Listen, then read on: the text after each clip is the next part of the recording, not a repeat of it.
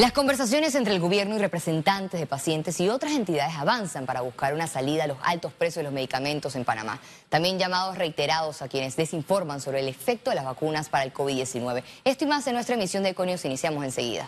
Crece la preocupación por la evidente infiltración de las organizaciones criminales en la Administración de Justicia. El caso más reciente guarda relación con la ex juez Nicel Solano, quien también fungió como asistente de la magistrada de la Corte Suprema de Justicia, Maribel Cornejo.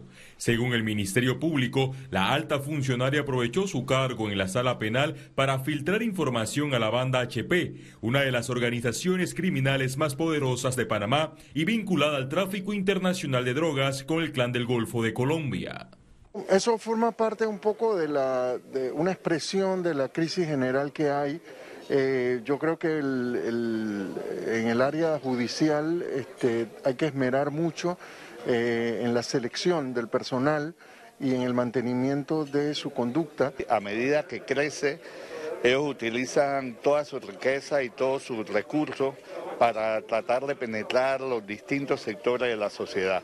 Lo que está aquí es, lo que se ha venido haciendo, es tratar precisamente de ejercer los controles eh, suficientes para poder ir limpiando las instituciones de acuerdo a la Fiscalía, existen elementos de convicción que acreditan que la funcionaria del órgano judicial recibía dinero a cambio de informar sobre los allanamientos e intervenciones telefónicas. Nicel Solano permanece detenida en un centro penitenciario luego de ser imputada por la Comisión de Delitos contra la Delincuencia Organizada. El hecho hay que eh, anotarlo, relevarlo, tenerle mucha, mucha eh, reflexión y traducir eso en acciones concretas para evitar no solo este, la introducción de personas que tengan estas este, inconvenientes asociaciones con, el crimen organizado, sino también este, detectar y purgar dentro del sistema personas pues, que no tengan eh, las exigencias morales y técnicas no es un tema fácil porque cualquier persona puede caer en eso. Eh, no necesariamente es una persona que entra directamente a eso. Hay muchos funcionarios que tienen años de estar en la institución y posteriormente por necesidad económica, por, muchas razones, pues caen en eso. Por eso lo importante es que las instituciones estén constantemente renovándose, mirando a su personal. La Corte Suprema de Justicia informó que la funcionaria pidió una licencia sin sueldo, pero que su nombramiento quedó sin efecto por pérdida de confianza. Félix Antonio Chávez, Econius. La Comisión de Credenciales de la Asamblea Nacional espera recibir el informe de las tres designaciones de la Junta Directiva de la Autoridad del Canal de Panamá para dar inicio al proceso de ratificación. La comisión es un ente que apenas se le envía una ratificación, tratamos de verlo de manera inmediata, o sea, para que las personas puedan hacer ejercicio del cargo para los cuales fueron postulados. Así que no, no es un tema de prioridad, sino es un tema de que es nuestro trabajo diario. Desde el punto de vista profesional, Pareciera que sí, digo pareciera porque no tenemos documentación en mano. Eh, pero como panameños, eh, todos califican. Así que, pero eso hay que examinarlo en, en, la práctica cuando llegue la documentación. El vicepresidente de la República, José Gabriel Carrizo, confirmó que el próximo lunes el Ejecutivo continuará con el análisis de la escasez de medicamentos. Háblenos sobre el tema de los medicamentos. ¿Cuándo se va a iniciar la discusión? Nos vemos el lunes. Nos vemos el lunes si Dios quiere. ¿Cuándo iniciará la discusión de los medicamentos? Ya estamos discutiendo. ¿Esta semana podría iniciar? Ya estamos discutiendo desde el mes de diciembre. Pero nos vemos el lunes si Dios quiere. ¿Dónde? El lunes, el lunes. Nos invita. El Ministerio de Salud anunció que Panamá evalúa la vacunación a menores de 5 años. Está probando la vacuna en este grupo etario en este momento. Se está esperando que ya Pfizer termine con los estudios para que presente a, a FDA y veamos entonces eh, la aprobación o no de este grupo etario. O sea que e, esto está ya eh, ahorita mismo para que lo reitere. Se está en este momento estudiando menores de 5 años de Pfizer. Menores de 5 años, exactamente. Se está estudiando. Así que estamos a la espera de, de esta información. La ministra encargada de Salud, Ivette Berrío, reiteró que emitir información incorrecta sobre efectos de las vacunas para el COVID-19 es sancionado y que están dispuestos a enfrentar legalmente a todos los que vayan en contra del proceso de vacunación. Creemos que las personas, los profesionales de la medicina que conocen perfectamente que las vacunas salvan vida, no deben eh, mezclar eh, situaciones y aspiraciones personales con una situación tan seria como es la protección de la vida. En este momento no tenemos otro caso similar eh, estos casos lo lleva eh, la, dirección legal del ministerio. Sin embargo, estamos dispuestos a enfrentar legalmente a todo el que vaya en contra de un trabajo que salva vida realmente. La Acción Magisterial Unida de Panamá solicitó este jueves al Ministerio de Salud evaluar las medidas de bioseguridad en las escuelas ante el inicio de clases presenciales. El gremio que aglutina a los docentes del país exigió que el MINSA y el Ministerio de Educación establezcan cómo será el distanciamiento físico en las aulas escolares para evitar los contagios de COVID-19. Con relación al inicio de clases de forma escalonada, la agrupación recomendó la modificación del decreto ejecutivo 2077. Por supuesto que debe haber distanciamiento. Fíjense, ellos hablan de que para el 7 de marzo, que es la fecha donde todos debemos entrar, primer y segundo nivel de enseñanza, Ahora están hablando de eh, una modificación de que primaria entre el 7 y el 14 premedia y media, pero esa es una decisión, si bien es cierto, acertada, pero nada más en la primera semana, pero durante todo el periodo escolar va a haber aglomeración en los espacios donde van a convivir los estudiantes. Por lo tanto, si nosotros queremos que la presencialidad sea sostenida durante el periodo 2022, se deben tomar las medidas en serio Autoridades del Instituto Nacional de Formación Profesional y Capacitación para el Desarrollo Humano, es decir, INADE, informaron que tienen contemplado impartir 6.000 cursos en este año 2022. Actualmente tenemos más de 1.200 cursos.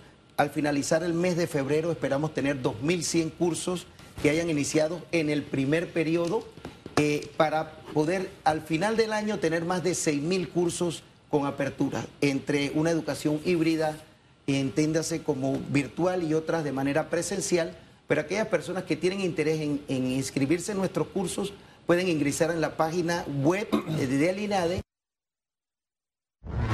La Defensoría del Pueblo confirmó que se mantienen realizando investigaciones por las supuestas esterilizaciones sin consentimiento que se realizaron a decenas de mujeres indígenas. Nosotros eh, tenemos el deber de investigarlo en el ámbito de derechos humanos y sobre todo en este momento crucial donde la República de Panamá está siendo examinada por la Comisión para la Erradicación de toda discriminación y violencia contra la mujer CEDAW de Naciones Unidas. En este momento estamos siendo examinados. Esta eh, supuesta eh, trato cruel violentaría más de dos o tres convenciones, entre eso la Convención Belén do Para en su artículo 4, donde indica que toda mujer debe estar libre de todo trato de violencia. Economía. El próximo mes de marzo, Panamá tendrá tres exhibiciones simultáneas con las que se esperan cerrar negocios y aportar a la reactivación económica del país. Para ampliarles esta información, vamos con nuestra periodista Ciara Morris, quien estuvo en la rueda de prensa. Adelante, Ciara. Así es, Valeria, un día de anuncios importantes para el sector comercial del país y es que la Cámara de Comercio, Industrias y Agricultura de Panamá dio información sobre sus principales tres ferias comerciales que desarrollará en el mes de marzo. Se trata de Expo Comer y Expo Logística Panamá, que se realizarán del 23 al 26 de marzo, mientras que Expo Turismo Internacional será los días 25 y 26 de marzo. Escuchemos declaraciones y los detalles que nos dieron los presidentes de las distintas comisiones. Vamos a tener empresas de, corredores de aduana, empresas de agentes de carga, vamos a tener navieras, puertos y otros, por no dejar, no quiero dejar a nadie por fuera, pero sí vamos a demostrar la fuerza que tiene Panamá en logística. Son dos días muy diferentes. Eh, como les digo, el primero enfocado en, esos compradores internacionales, eh, muy importantes para nosotros y para el desarrollo del sector, y el segundo día entonces enfocado en, en los panameños y en todo el que vive en Panamá está invitado a venir a conocer todo lo que Panamá como destino tiene que ofrecer. Se trata de más de 700 empresas de 20 países que participarán en estas tres vitrinas, que serán una oportunidad de negocios para Panamá. Años anteriores se han generado 133 millones de dólares en transacciones, dejando derramas de 42 millones directamente en el país. Tenemos un, evento casi completamente eh, vendido, pero quedan algunos espacios. Invitamos a los que todavía no han confirmado que vengan y que aprovechen esta gran oportunidad que Panamá le brinda para que vengan a hacer negocios, para que vengan a hacer turismo. En paralelo a estas ferias, se desarrollará el tercer encuentro empresarial de la Federación de Cámaras de Comercio de Centroamérica, que tendrá transmisión por esta pantalla ECO. Es la información, Valeria. Continúo contigo con más información. Muchas gracias, Seara, por tu reporte. Y la ciudadanía atenta a estos eventos claves para la economía de nuestro país, porque representan grandes oportunidades. Nosotros seguimos aquí con más noticias de economía. Desde este jueves, el gobierno inició la acreditación del Vale Digital. El Ejecutivo informó que 417.121 personas fueron seleccionadas para recibir el beneficio, cuyo monto es de 120 dólares. Las autoridades reiteraron que son exclusivamente para la compra de alimentos, medicinas y artículos de primera necesidad. La recarga será escalonada y beneficiará solo a quienes cumplieron con la corresponsabilidad y criterios establecidos por las autoridades. Ministros de Ambiente y del sector agropecuario de Centroamérica se mantienen en un encuentro en Panamá para la integración y el desarrollo sostenible en la región. Panamá recibió autoridades de ambiente del Sistema de Integración Centroamericana SICA. Se mantienen en reuniones desde el lunes 14 de febrero para lograr consenso sobre la propuesta de la región ante temas de mares y biodiversidad que será presentada en la próxima conferencia de la ONU sobre biodiversidad del 25 de abril al 8 de mayo en China.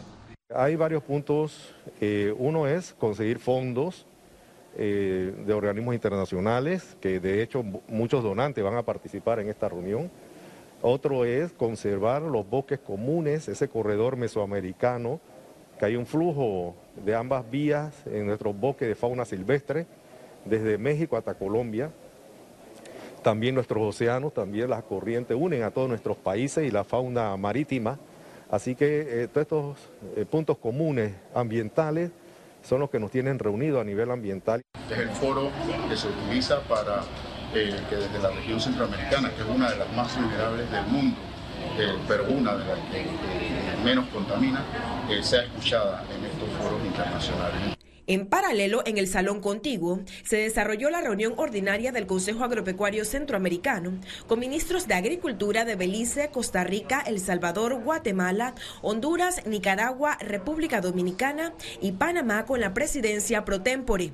Destacaron la importancia de que el hombre no abandone el campo, garantice la seguridad alimentaria y genere empleo para que la economía continúe su recuperación. Tenemos problemas en las fronteras, estamos tratando de agilizar nuestros comercios, ser más eficientes y actuar como grupo regional y creo que esta eh, reunión nos da esa oportunidad de sentarnos a hablar y vernos como un grupo. Este viernes 18 de febrero la reunión se unifica con funcionarios tanto de ambiente como del agro de la región para gestionar solicitud de fondos y trabajar en propuestas de mejora. Ciara Morris, Econews. Canal de Panamá fue reconocido como una de las empresas con mejores prácticas en talento humano en Centroamérica y República Dominicana por parte de altos ejecutivos de la región. Las empresas seleccionadas por país fueron elegidas mediante una encuesta aplicada entre el 25 de octubre y el 18 de noviembre del 2021. Este reconocimiento se agrega al recibido por el Canal de Panamá en enero pasado en un estudio de la revista Estrategia y Negocios y la consultora Escaleno Advisory como una de las empresas más admiradas de la región. Conexión Financiera. Las calificadoras lo dicen, Panamá es una apuesta segura para la inversión. Sin embargo, la realidad es otra en la calle y se siente precisamente en el alto costo de la vida. Para analizar esto y más, tenemos en el estudio a nuestro economista Carlos Araúz. Adelante, Carlos. Gracias, Valeria. En cuestión de unos cuantos días, la calificadora de riesgo Fitch no solo confirmó el grado de inversión de la deuda soberana panameña, sino que mejoró su perspectiva de negativa a estable todo un logro en estos pandémicos momentos que vivimos.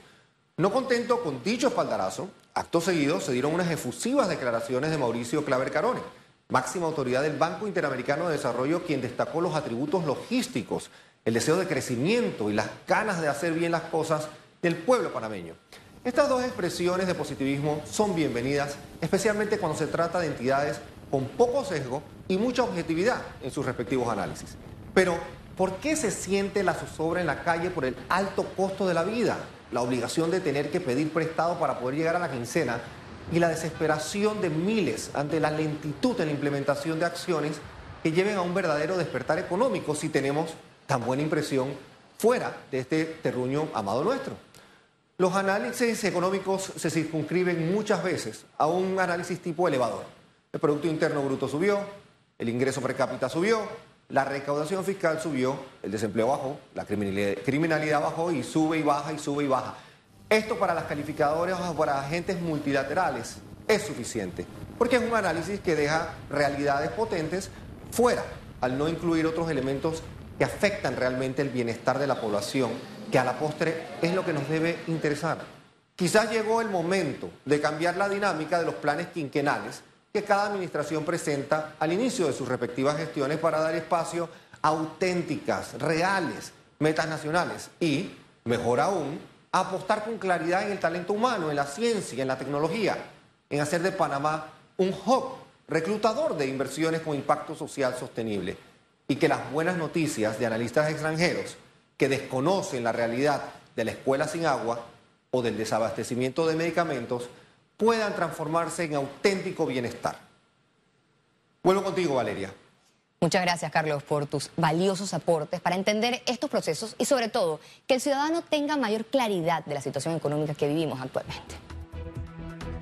Y al regreso, internacionales.